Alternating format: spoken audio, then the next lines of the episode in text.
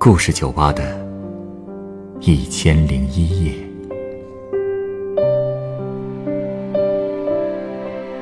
本节目由北京人民广播电台故事广播与凤凰网有故事的人频道联合制作。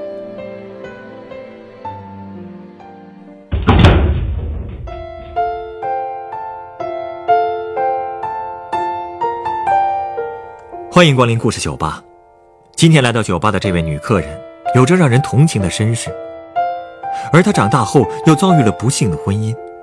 她到底是怎么看待自己的人生的呢？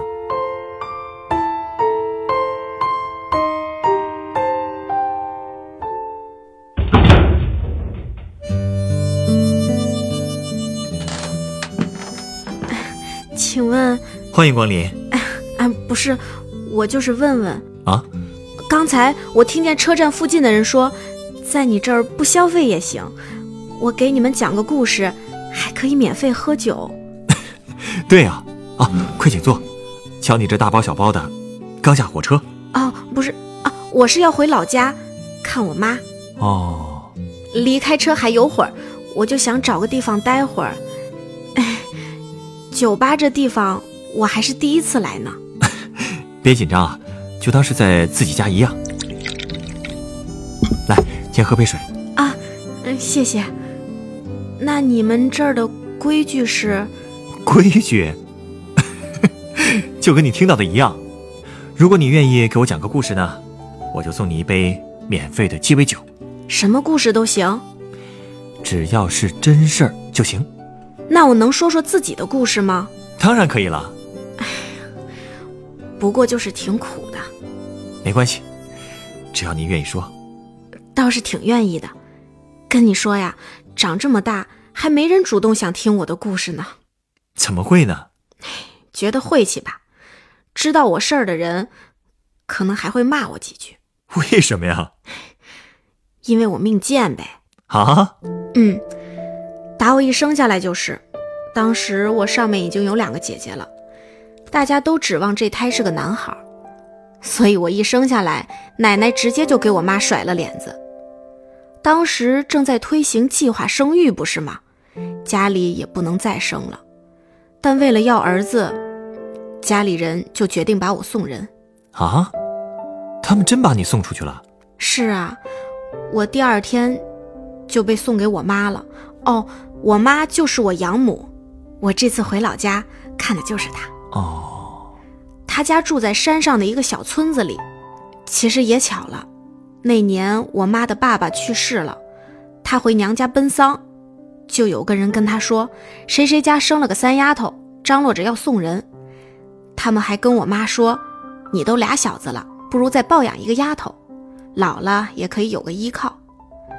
当时我妈已经四十多岁了，我爸在私人煤窑里挖煤，当年挖煤还是挺能赚钱的。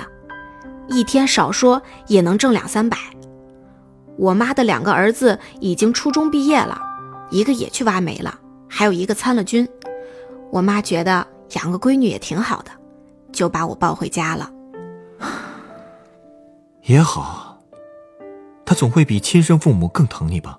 是啊，不过当时他没有奶，就只能用村里小卖部卖的那种质量很差的奶粉喂我。竟然就这么把我养大了，所以大家都说我命贱，好养活。我记得三岁的时候，有一天我表姐背着我在村里玩，她带我去了窑坝上。哦，窑坝就是窑洞上面的一个台子。她刚把我往台子上一放，我也不知道怎么想的，就自己从台子上跳到院子里了。那个高度足足有四五米吧。我妈和我外婆一看，差点吓死，可我却和没事人一样，还冲我妈笑呢。这事儿一传十，十传百，我都成了村里的传奇人物了。这么作的事儿我都没死，也足以证明我命贱好养活了吧？哎，可能是因为太好养活了，所以后来我亲妈甚至都想把我要回去了。怎么了？儿子没生出来？不只是没生出来，而且我的两个姐姐也没保住。啊？什么情况？有一次家里烧炭没注意，我二姐在睡觉的时候就被烟给闷死了。大姐好歹是抢救过来了，但也落了个神志不清。所以好多人都说，幸亏我被送人了，否则说不定我也会被闷死。所以现在他们倒是想起你了。那你现在的爸妈肯定不能干吧？对呀，他们坚决不还。所以说，我的童年过得还挺幸福的。后来我在村里上学了，村里只有一二年级，而且还是个复试班，就一个女老师，说的还是村里人的土话，我一点也不喜欢她。可能就是因为这个吧，所以从一开始我就对学习没什么兴趣。加上我爸妈都是地道的庄稼人，根本不认得几个字，所以他们也从来不检查我的作业。就这样，我的成绩一直都是一塌糊涂。后来我大哥找了个媳妇儿，二哥也退伍了，在县城打工。按说一家人的日子也是能过得下去的。可就在这个时候，我爸却病倒了。什么病啊？他不是一直在挖煤吗？从小到大，我看到他的嘴一直都是歪的。小时候我看他眼歪嘴斜，总觉得他是在做鬼脸。逗我开心呢。但是有一天，他突然头疼的很厉害，去医院检查，发现是脑瘤，在医院里住了没几天就去世了。啊，这也太突然了。是啊，当时我哭的特别凶，我妈也哭晕过好几次。家里少了顶梁柱，日子一下就变得特别难了。所以后来。我妈就又找了一个伴儿，是个老头，比我妈大十几岁，我管他叫大伯。当时村里也把我们的学校给撤了，哥哥们也都去城里住了，所以我妈也带着我跟着大伯一起搬到了县城里。去了以后，我才知道，大伯是在县城的幼儿园看大门的，我妈也在那附近找了一个打扫街道的活儿。我们租了一间很旧的窑洞，开始凑合着过日子。当时我也勉勉强强初中毕业了，以我的成绩根本不可能考上高中的，就算考上，家里也没钱供我，所以我就去小饭馆给人家端盘子、洗碗，开始做起了服务员。那你当时才多大呀？十五岁。这么小就去打工，你妈也没拦着你？有人能帮忙减轻家里的负担，总是好事儿啊！而且上不了学，也没别的路可走了啊。其实出去打工也挺好。我们家住的那个窑洞只有一孔，我要和我妈、大伯一起挤在一个炕上，挺不自在的。但是饭馆包吃包住，我住在外面也挺开心。其实说良心话，大伯对我也很好，他们吃饺子会给我留一盘。好不容易买半个西瓜，也会喊我回家吃。但是，他们对我的好，我当时竟然都觉得不如饭馆里的一个男孩对我的好。你谈恋爱了？是啊，他叫彭亮，二十岁，是我们店里的厨子，炒的一手好菜，长得也很精干。他经常会给我炒一盘过油肉，背着老板娘偷偷的给我吃。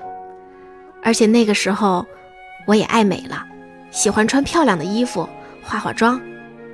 有一次，彭亮送了我一套化妆品，还给我买了一条裙子。那条裙子一直都是我想买的，上面有好多的金属亮片儿。我之前就在商场里看了很多次，可是那个价格，我几个月的工资都不够啊。我也不知道彭亮是怎么知道我的心思的。就把裙子和化妆品买来，当做了我的生日礼物。哎，说真的，我活了十六岁，几乎就没过过生日，所以当时我感动的直接就扑到他怀里了。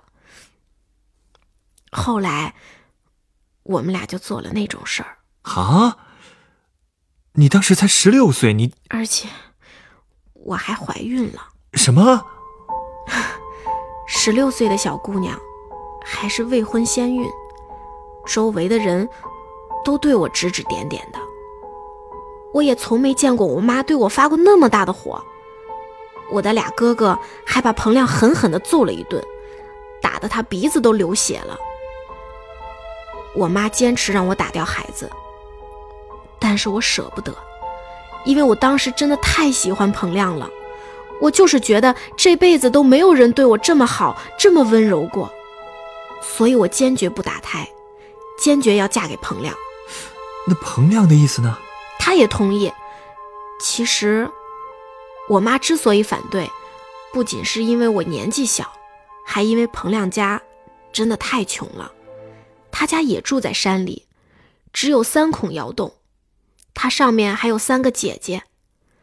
后来他的姐姐们一人出了一万，总共给了我三万块。可当时在我们县，结婚的彩礼已经涨到十万块了，但他们家也就只能拿出这么点钱。然后我就草草结了婚。不过因为我还没有到法定结婚年龄。所以我们只是摆了桌酒席，没有领证。我记得我妈当时只跟我说了一句话，她说：“你这是睁着眼往火坑里跳呀。”我觉得你妈说的没错，送一条裙子，一套化妆品，就真的能证明他是个好男人吗？真的被你们猜中了，你们都是过来人啊！可是我当时真的听不进去这些话。直到结婚以后，我才知道，生活就是柴米油盐。之前的那些卿卿我我，根本解决不了很多现实问题。结婚三个月，我就生下了我儿子。没多久，我就又怀孕了，生了个女儿。这两次，我都是剖腹产。医生说我不要命了，因为剖腹产至少要间隔两年的。所以生女儿那次，我真的差点没命，幸亏抢救的快，我就又从鬼门关里逃了出来。哼，你说，我这命贱不贱？唉，我为了给彭亮生孩子，差点把命搭进去。可彭亮呢，他就好像变了个人似的，打工也是三天打鱼两天晒网，在哪儿都干不长，人越来越懒。还总是嫌活累，挣钱少。后来，他竟然迷上了喝酒赌博，我就开始吵架，他还对我动了手。当时孩子饿得直哭，可我没钱买奶粉。正好当时三聚氰胺那个事儿闹得很大，超市里的那个牌子的奶粉开始打折，准备下架了，我就赶紧买了一批回来给女儿吃，就是因为便宜。那个时候。彭亮对我也是半点关爱也没有了，更别提孩子了。也难怪，他才二十二，自己还是个孩子呢，又是家里唯一的男孩，已经被惯得不像样子了。所以每次我和他吵，婆婆总是狠狠地瞪我。这种日子，你怎么忍得下去？所以我忍不下去啦。后来有一次。我又和他吵架，我一生气，直接拿了个碗朝他头上砸，他随手就给了我一个耳光。当时我真的再也受不了了，所以什么也没说，什么也没拿，就直接跑出去了。我这才明白，我妈跟我说的火坑是什么意思。我真的没脸见他。那你去哪儿了呀？我去找了我的一个远方表哥，管他要了点钱。正好之前一起打工的姐妹们说要来北京，我就和他们一起来北京打工了。我们找了一家酒店，开始在那儿做服务员。你再也没有回去过？彭亮家，没有。孩子也抛下了？我当然舍不得，可是我真的没办法再回去了，因为我知道，就算回去，他们也不会把孩子给我的。来北京之后，我就换了手机号。我后来听说彭亮去大伯家找过我，我妈气得火冒三丈，对他说：“你管我要人，我还管你要人呢。”我的两个哥哥知道我失踪了以后，也到处找我，而且又把彭亮打了一顿。虽然我也很想回家，去看看孩子，可是我最后还是没回去。而且，在打工期间，我又遇到了一个男人。呃，这次啊，你真的要看准点了。这次真的不一样，他是我们餐饮部的领班，个头有一米八，叫江辉。他是个特别开朗乐观的人，我们每天在一起都有说有笑的。跟他在一块儿的时候，我就好像变了一个人，过去那些事儿的阴影也都慢慢变淡了。不过他老家是河南农村的，父母离婚了，他从小是和爷爷奶奶一起生活的。家里还有一栋比较简单的二层小楼。我这次是真的吸取教训了，好好的观察了他。他这个人还是挺勤快的，人也实在，所以我才决定和他结婚。为这事儿，我专门回了趟老家去拿户口本一听说我要嫁那么远，我妈就哭了，大伯也跟着掉眼泪。但我跟他们说。我一定会常回去看他们，这次我一定会幸福的。嗯，那江辉知道你之前的事儿吗？我没跟他说过，但我觉得他应该知道一些的，但他也从来没问过我，可能是怕揭我的伤疤吧。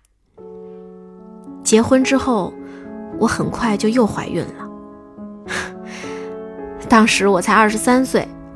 可能对大城市的女孩子来说，这个年纪她们可能刚大学毕业吧。可我都是三个孩子的妈了。就在我快生的那几天，我妈突然给我打电话，说大伯不小心摔倒了，脑溢血去世了。啊！我当时就哭了，我特别心疼我妈，这是她第二次守寡了，而且大伯人那么好，也是把我当亲闺女看的。所以我决定要回老家奔丧，江辉也陪我一起回去了。身子没事吧？没事儿，不过从老家一回来，我就感觉自己要生了。可当时我们手上只有几百块钱，正为难的时候，江辉已经改嫁的妈妈送来了六千块钱。江辉还有一个叔叔挺有钱的，也特别仁义，也给我们送了一万块。这次我又是剖腹产。是个男孩。之后我还给我妈打了个电话，给她听宝宝的哭声。我妈哭了，我也哭了。大伯走了之后，他过得很辛苦。虽然哥哥也会给他生活费，但他不想给他们添负担，所以六十多岁了，每天还要去扫大街。我知道，这辈子我欠了他好多。可现在，我却什么也还不上，连接他来北京住几天的条件都没有。明天是他生日，我也只能买些东西回家看看他了。唉，或许当年他就不该收养我这个命贱的孩子吧，这样他还能少操点心。我倒是觉得，你妈妈应该从没这么想过。哎，请稍等啊。我这就为你调一杯鸡尾酒。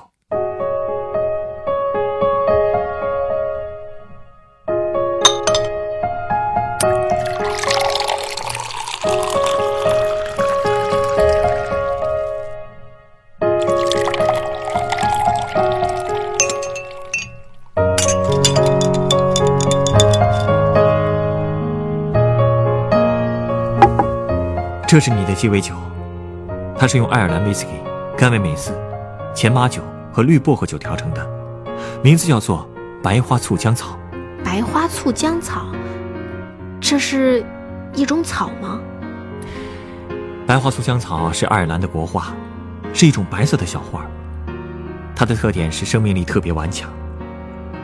虽然在你看来，所谓顽强的生命力就是命贱，那我倒是觉得，这个世界多一些所谓命贱的人，反而会更有活力。谢谢你。而且我觉得，既然老天爷给了你这么顽强的生命力，所以你更要好好的珍惜。这是为了你自己，更是为了一直关心你的妈妈和哥哥们。之前因为你的冲动和天真，已经让他们操了太多的心。所以我也希望今后无论发生什么，都要记得是有人挂念你的。为了他们，也要努力生活下去。你妈妈还指望着你能过上好日子呢。我真的是个能被指望的人吗？都做妈妈了，这点信心可是要有的呀。遇到坎儿的时候，我也希望你能记住白花醋浆草的花语。什么花语？它的花语是守护。现在的你，是带着守护你妈和你宝宝的责任的。为了他们，更要用你顽强的生命力，努力的生活。